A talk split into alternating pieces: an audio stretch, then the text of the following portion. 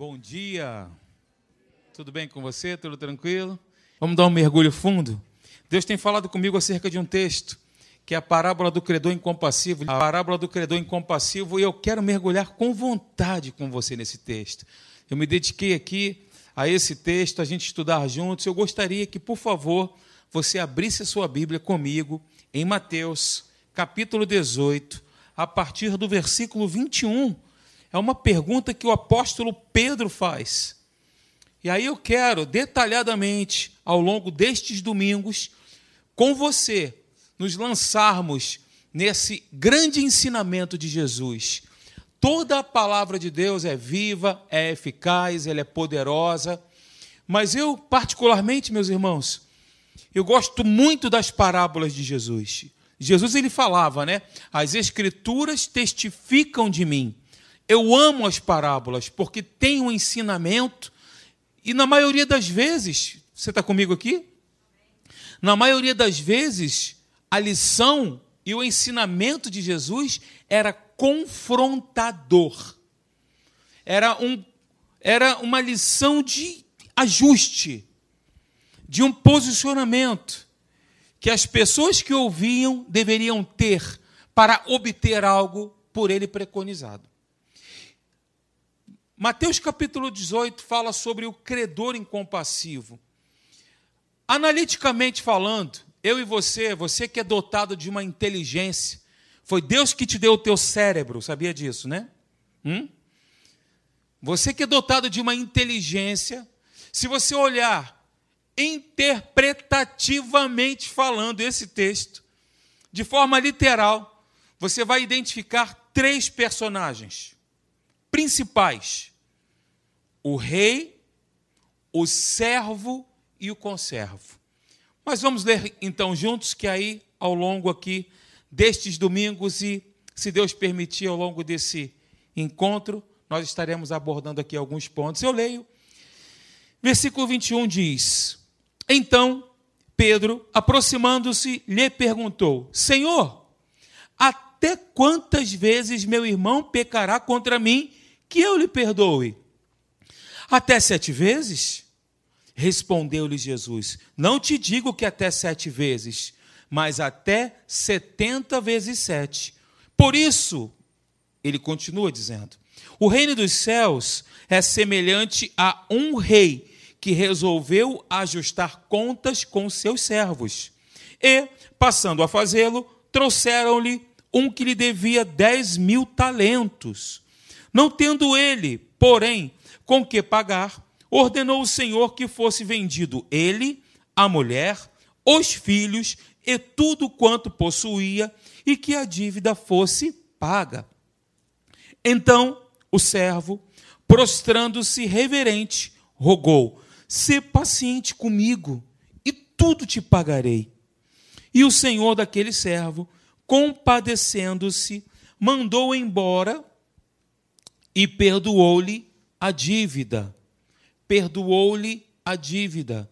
Dívida perdoada é igual a dívida cancelada. Guarde isso.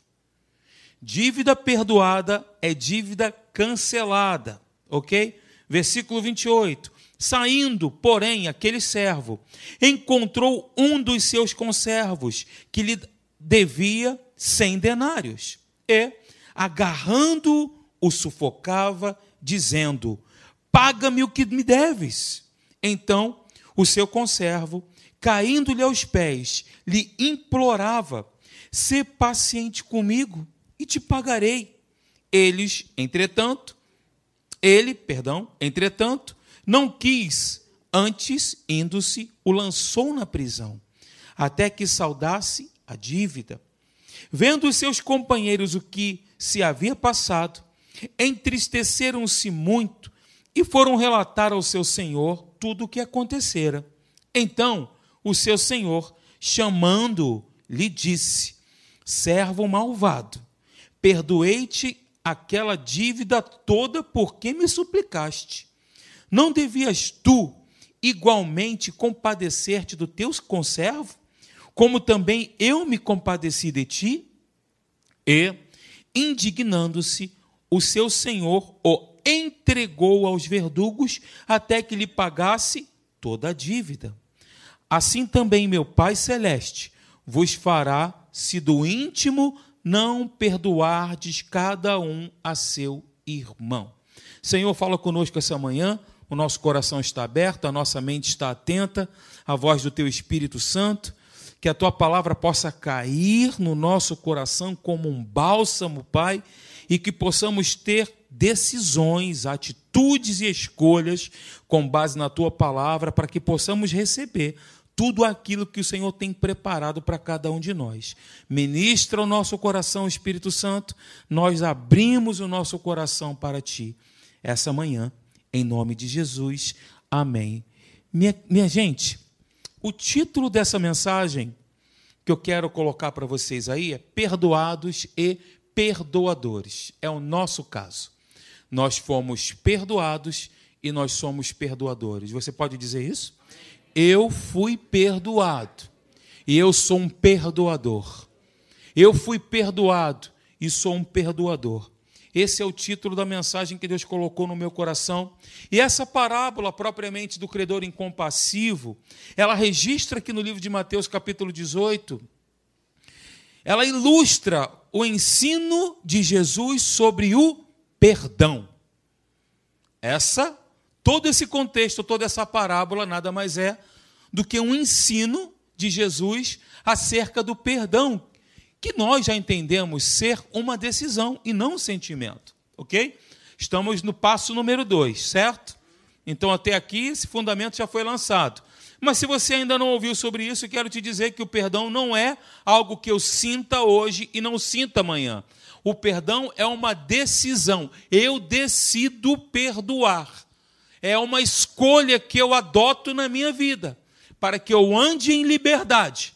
E nós vamos ver ao longo de todos esses versículos, esses, ensinamentos preciosos de Jesus. Porque, queridos, olha, vem comigo aqui.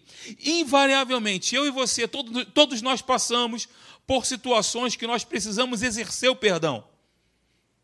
Todos nós aqui. Eu tenho dito, né, que quando nós estamos aqui pregando a palavra de Deus, primeiramente, Deus fala conosco. E as situações elas se apresentam. Você crê nessa palavra de Jesus? Você crê? Amém. Eu quero dizer uma coisa para você, que toda palavra que nós cremos, nós seremos provados nela. Nós seremos provados. Com certeza você vai vivenciar uma situação que você precisará exercer esse domínio de escolher perdoar alguém. Das situações mais variadas possíveis, uma volta de grana, de dinheiro, uma situação qualquer, ou chateação com alguém, ou frustração. E geralmente são com pessoas, né? Não é com o copo, não é com o poste, não é com a câmera, mas são com pessoas. E olha o que Deus está dizendo para nós essa manhã, meus irmãos e minhas irmãs, sobre esse contexto. Como eu disse aqui, se você olhar friamente o texto, são três personagens aqui: o rei, o servo e o conservo. E se você olhar friamente o texto, interpretando com a sua mente, você vai ver que nós sempre prestaremos contas a Deus. O primeiro versículo já começa assim. Por isso, o reino dos céus é semelhante a um rei que resolveu ajustar contas com os seus servos. Versículo 23 já começa assim. A nossa vida, gente, é uma vida de ajuste de contas. Para com Deus nós prestamos contas. Ah, pastor, estou na época da graça. Não, não fala comigo, não. Quem está dizendo aqui é Jesus, viu? Isso aqui é a palavra do Senhor. Palavras da salvação.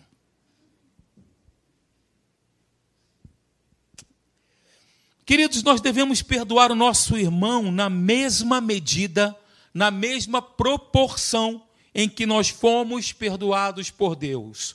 Ponto final. Mais isso, mais aquilo, não tem mais, não tem menos, não tem nada disso. Porque nós fomos perdoados de uma dívida que era impagável. Nós não tínhamos condições de pagar aquilo que nós devíamos, queridos. Então nós devemos, semelhantemente, perdoar aos nossos irmãos, perdoar as pessoas de um modo geral. Então Pedro ele faz uma pergunta: Senhor, até quantas vezes meu irmão pecará contra mim que eu lhe perdoe? Até sete vezes? E aí Jesus dá aquela resposta desconcertante: Não te digo que até sete vezes, mas até setenta vezes sete. Eu fiz uma pesquisa. Os rabinos, olha que interessante, gente.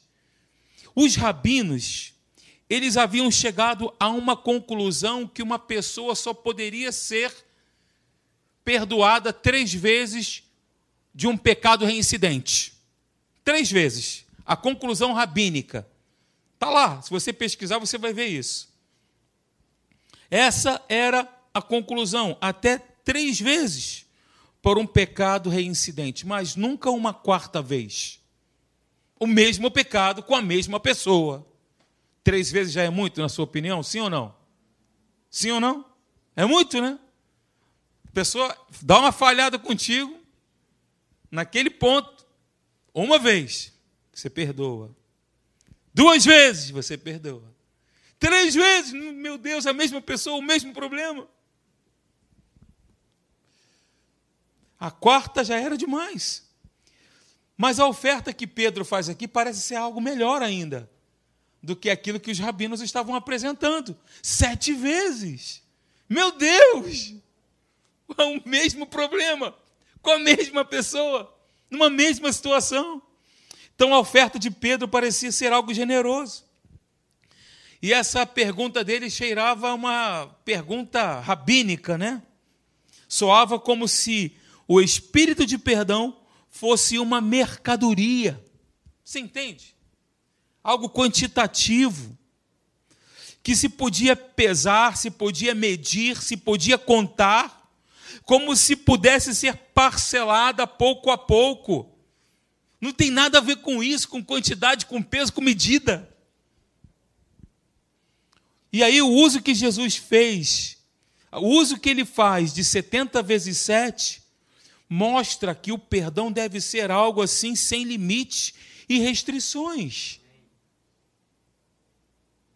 Portanto, 70 vezes 7 não é um cálculo matemático, gente, mas tipifica algo sem restrições, como eu disse. Nós devemos perdoar ilimitadamente, assim como Jesus nos perdoou. Colossenses, capítulo 3, versículo 13. Devemos perdoar ilimitadamente, assim como ele nos perdoou. Bem, o espírito de o, o, o espírito do genuíno perdão não conhece fronteiras, não mantém registro de erros, não tem arquivo morto. É um estado de coração, não uma matéria de cálculo. Ele não mantém os nossos registros, como eu falei para vocês na leitura. Pecado perdoado é cancelado. Dívida paga é dívida cancelada. Ele cancelou. Ele não apagou tão somente. Ele cancelou o escrito de dívida que era contra nós. Foi cancelado, foi rasgado. Gente, o perdão que nós recebemos de Deus, nós vemos aqui essas duas situações no texto duas situações. Esse texto ele apresenta aqui essas duas verdades: o perdão que nós recebemos de Deus e o perdão que nós oferecemos às pessoas. Se você olhar o texto, são as duas grandes lições aqui do texto. O perdão que recebemos de Deus, o rei que perdoou o servo e o servo que não perdoou o conservo o perdão que nós recebemos de Deus e o perdão que nós devemos dar ao outro. Se você olhar para o texto, os dois pontos principais aqui são estes. Tá bom? Então, gente, Jesus nos fala em primeiro lugar sobre o perdão que nós recebemos de Deus, então ele ilustra essa verdade maravilhosa, narrando essa parábola aí do, do credor incompassivo. E eu quero pegar nessa narrativa aqui alguns pontos que o primeiro deles, né? O primeiro deles Acho que eu botei um. Vamos lá? O primeiro deles é esse daí. O primeiro ponto é que Deus ele ajusta contas com a gente. Esse é o primeiro ponto. Nós somos confrontados por Deus o tempo todo. A palavra, ela nos confronta. E nós precisamos prestar contas da nossa vida a Deus. Deus é o supremo juiz, Ele é o rei, Ele é o Senhor. Ele é justo, é santo, a lei dele é perfeita, restaura a alma. E nós precisamos passar pelo crivo, queridos, do seu reto juízo. Tá bom? A Bíblia diz que nós somos pesados na balança de Deus. Ele coloca o seu prumo na nossa vida e ele sonda o nosso coração. Sonda-me, ó Deus, e veja se há em mim algum caminho mau. Guia-me pelo caminho eterno. Cria em mim, ó Deus, um coração puro. Renova em mim o espírito inabalável. Você entende isso? Isso traz para você. O que isso traz para você no seu coração? Isso traz um temor no seu coração? Se não traz, peça a Deus que traga. Se não traz, se para você não faz nenhuma diferença ao ouvir isso, ah, tudo bem, vou prestar conta a Deus, tudo bem, legal. Se não faz diferença nenhuma, peça a Deus esse, Senhor, enche o meu coração de temor, para que o meu entendimento acerca dessa verdade seja um norte na minha vida, que eu possa conduzir a minha vida com base, com base nesse temor. Que um dia, todos nós, eu, você, um dia, nós compareceremos diante de Deus e vamos prestar contas, queridos. A gente não está aqui no baile da vida, não. A gente não está aqui surfando aí na onda dessa vida deixando as, as coisas acontecerem. Não, a nossa vida tem um propósito. Nós somos o propósito de Deus. O propósito de Deus. Deus ele conta contigo, Deus ele age através de você. Você é Jesus nessa terra. Nós cantamos aqui que ele cresça, que eu diminua, que eu desapareça, que eu seja Jesus aqui. Sendo Jesus aqui, nós também estaremos, estaremos prestando contas daquilo que nós falamos, fazemos, pensamos, como reagimos, com quem reagimos, de que forma reagimos, tudo isso. Qual é a motivação do coração? Você sabe aqui, olha, em segundo lugar, nós já entendemos, né, que ele vai que Deus ajusta contas conosco. Deus ajusta conta conosco. Segundo lugar, que nós não tínhamos, que nós tínhamos uma dívida que era impagável. Jesus precisou morrer por nós para que nós para que nós pudéssemos ter novamente acesso a Deus. Porque nós não tínhamos condições próprias de nos apresentar justificados diante de um trono santo, diante de um Deus santo. OK? Então isso é importante também a gente estar ressaltando. Nós tínhamos uma dívida impagável e nesse texto aqui Jesus ele exagera, sabe, irmãos? Ele faz uma hipérbole aqui ao falar sobre a dívida daquele homem. Eu já falei isso aqui um tempo atrás. Alguns universitários me ajudaram no cálculo aqui, mas eles dão uma exagerada, né, Iago? Jesus exagera aqui para mostrar que a dívida daquele homem era muito grande do primeiro homem quando comparado ao segundo homem. A primeira dívida era impagável. A quantia do primeiro débito é dada em exagero para tornar mais vívido, então, o contraste da primeira e da segunda dívida. O servo devia 10 mil denários, 10 mil talentos. Olha só, tudo que está na Bíblia aqui sempre tem um fundamento, tem um ensinamento. Tudo. Até quando Jesus fala sobre denários, sobre talentos ou sobre qualquer outra coisa que ele usava comumente nas parábolas. A quantia do primeiro débito daquele homem era infinitamente maior quando comparada do primeiro débito, do segundo débito. O servo, ele devia 10 mil talentos. Eu trouxe a memória de cálculo para você. Tem matemático, professor de matemática aqui entre nós? Alguém? Alguém gosta de matemática aí? Quem gosta, por favor? Você que é jovem, deixa eu, um, deixa eu abrir um parênteses aqui. Eu achava, quando eu estudava matemática, isso vai me adiantar de quê? Estou aprendendo aqui equação de segundo grau, x é igual a b, mais ou menos a raiz quadrada de delta sobre 2a. Para que isso? Isso vai me ajudar em quê? Eu achava que não ia me ajudar em nada, mas hoje faz uma falta tremenda. Matemática. Porque matemática nos ajuda no nosso raciocínio lógico. Você pensa rápido, você dá uma resposta rápida, você fazer uma conta rápida, fazer um processo seletivo no lugar, você tem. Né? Ajuda, matemática ajuda, né? Se você acha que não, que não serve, você está enganado. Então estuda matemática, matemática porque vale a pena. É só um detalhe, tá bom? Então, gente, 10 mil talentos. Era impossível naquela época que uma pessoa normal devesse tanto dinheiro. Era impossível. Só que Jesus usa esse exemplo. E eu trouxe memória de cálculo, eu vou estar mostrando para vocês. Um talento, guarde isso, equivale a 35 quilos de ouro. É muita coisa. Só que aquele servo, ele devia 10 mil talentos. Sabe o que isso significa? Representava toda, todo o somatório dos impostos da nação durante 13 anos. E o que, que Jesus queria enfatizar é que aquele homem possuía uma dívida, de novo, que era impagável, humanamente falando.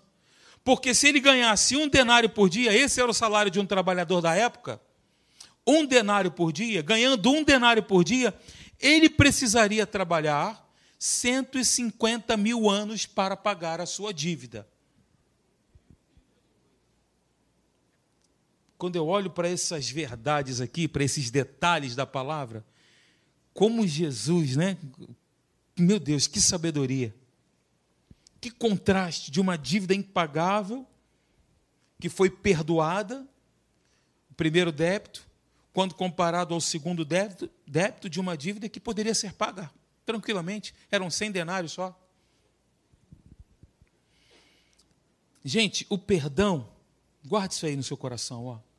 Não é algo que nós merecemos, mas a dádiva de Deus da qual nós precisamos. Nós precisamos do perdão de Deus. Não é por merecimento, ok? Em terceiro lugar, olhando para o texto aí, especificamente versículo 26 e 27.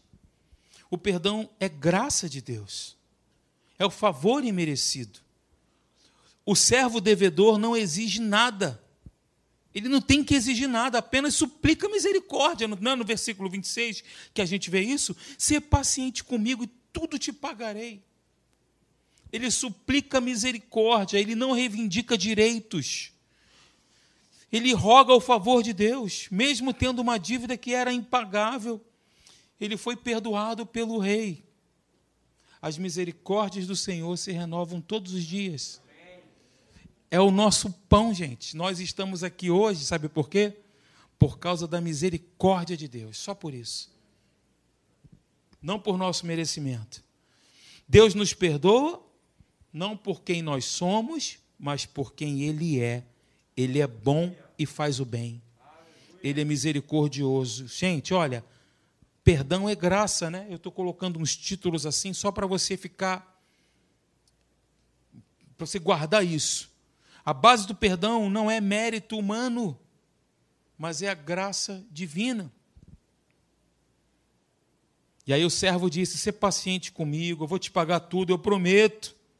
Só que aquilo que ele prometeu aqui era impossível de pagar, concorda comigo? Seja paciente, eu vou te pagar tudo. Como uma pessoa vai ficar, vai pagar uma dívida onde ele teria que trabalhar 150 mil anos? Impossível de cumprir essa promessa. Esse óculos está uma beleza aqui no meu rosto, sobe e desce, sobe e desce. E aí tem um texto que está lá em Jeremias capítulo 13, versículo 23, que eu gosto, que diz assim: Assim como o etíope não pode mudar a cor da sua pele, nem o leopardo pode remover as suas manchas, também não podemos apagar os nossos próprios pecados. Por quê? É graça, é favor. Consequentemente, então, gente, o perdão de Deus é fruto da sua misericórdia, não por merecimento. A Bíblia diz que ele nos atraiu com benignidade, com laços de amor. Foi ele que nos chamou, com laços de misericórdia, nos atraiu. Quando nós ainda éramos inimigos, quando estávamos distantes, quando éramos filhos da ira, quando estávamos mortos. Isso não é motivo da gente glorificar muito a Deus pela sua graça e misericórdia? Amém, gente?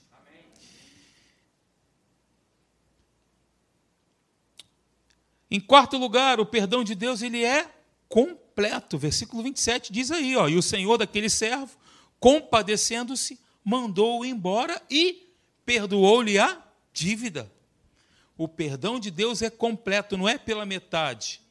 Como nós sempre falamos aqui, né? Jesus disse: Olha, vinde a mim, todos vós que estáis cansados e sobrecarregados, e eu vos darei descanso. Nós já entendemos isso. Porque ele não faz isso pela metade. A obra dele é completa, assim como o perdão dele é completo. Total. Por que, que eu tenho falado também sobre isso? Porque se porventura em algum momento da sua vida você tenha falhado, ou desviado da rota, ou saído da rota, também essa mensagem não é para trazer condenação, pelo contrário, é para te lembrar que nós temos um rei, que nós temos um Senhor, que se nós suplicarmos a sua misericórdia, ele nos perdoa, mas nós também precisamos fazer a nossa parte, perdoando o outro também, porque nós somos tratados por Deus à medida que nós tratamos as pessoas.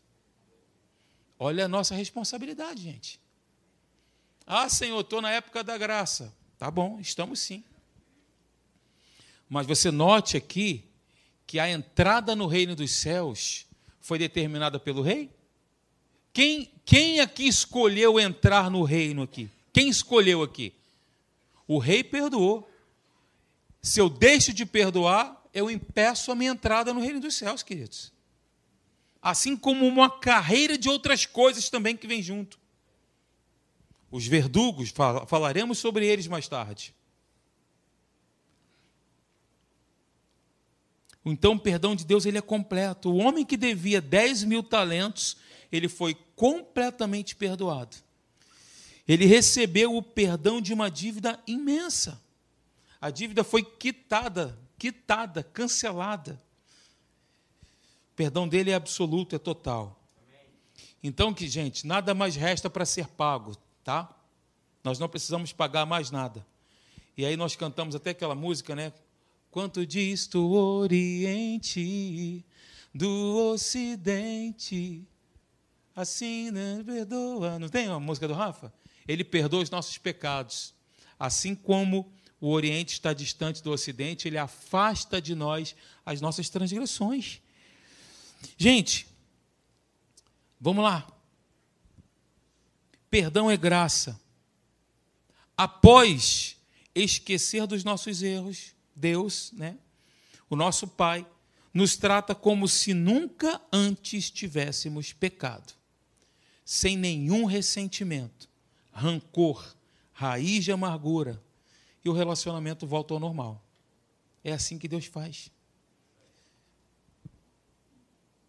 Quando nós perdoamos alguém, possa ser que você ainda fique ali, né? perdoa, decidiu perdoar, mas dependendo da gravidade, entre aspas, da situação, aquilo ainda pode trazer. Mas no caso do nosso Deus, é como se nunca antes não tem mais nenhum ressentimento. Nada, zerado deu um Ctrl Alt Del. Deu uma limpada. Ele lança os nossos pecados nas profundezas do mar. E aí eu falei para você que dívida perdoada é dívida cancelada.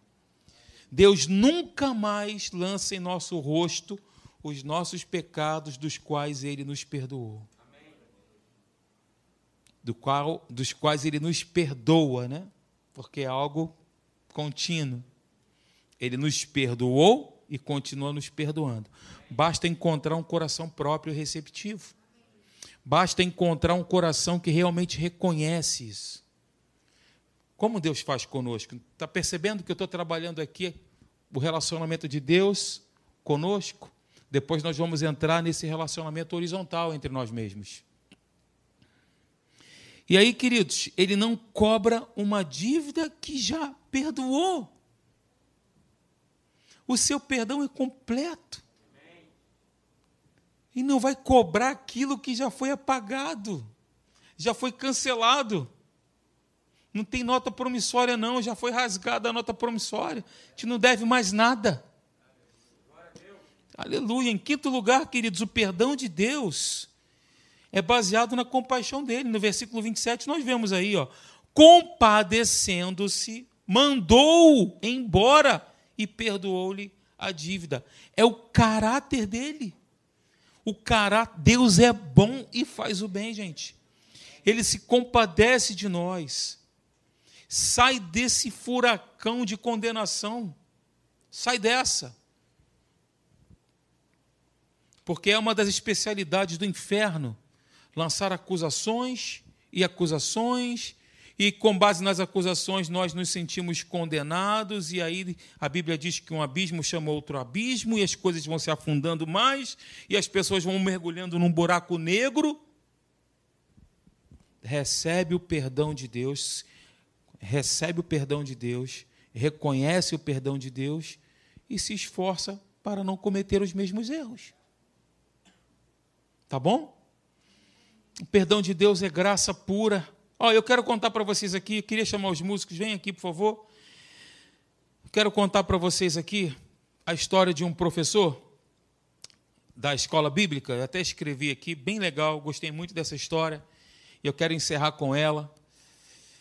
Um professor de escola bíblica dominical, ele ministrava todos os domingos para um grupo de crianças carentes de uma comunidade, de uma favela. E essas crianças, né, vocês sabem muito bem, não está tão distante de nós assim, né? Porque a gente conhece muito bem a realidade do nosso país, sobretudo do Rio de Janeiro. É, as crianças elas viviam expostas ali a uma situação de vulnerabilidade, viviam expostas à miséria extrema. Elas eram desprovidas das coisas mais elementares, desprovidas das coisas mais elementares que nós temos na nossa casa. Eram aquelas crianças. Certo dia, Aquele professor, conduído da situação de um aluno, ele resolveu fazer umas compras, resolveu comprar algumas coisas, dar uns presentes, roupas e calçados, e levou para casa daquele aluno. Quando o professor estava se aproximando, adentrando na comunidade, se aproximando da casa daquela família, o menino que ainda guardava os resquícios de sua vida rebelde, ele jogou uma pedra no homem que trazia o pacote de presente. A pedra atingiu o professor, que ficou ferido significativamente. Após ser tratado no hospital, o professor ele voltou com os mesmos presentes à casa do menino o pai daquele, daquela, daquele jovem, daquela criança, com receio, recebeu o professor. O professor então disse: Eu vim trazer esses presentes para o seu filho. No mesmo dia, aquele pai envergonhado, triste com aquela situação, levou o filho pelo braço até a casa do professor e lhe disse: Eu vim devolver os presentes que o Senhor deu ao meu filho. Sabe por quê? porque foi o meu filho que atirou a pedra no Senhor. Meu filho não merece esses presentes. O professor, porém, de pronto respondeu: O seu filho não merece, mas ele precisa. Ele não merece, mas ele precisa. Assim também é o perdão que Deus nos dá, queridos. Nós não merecemos esse perdão mas nós precisamos desesperadamente desse perdão. Nós precisamos. É a causa de estarmos aqui hoje, vivos, saudáveis, se alegrando aqui, saltando na presença de Deus, glorificando o nome dele. E esse texto, como eu falei para vocês, ele representa aqui essas duas verdades principais aqui no texto, no, nessa passagem perdão que nós recebemos de Deus, porque precisamos dele, e o perdão que nós devemos dar às pessoas. Vamos ficar de pé?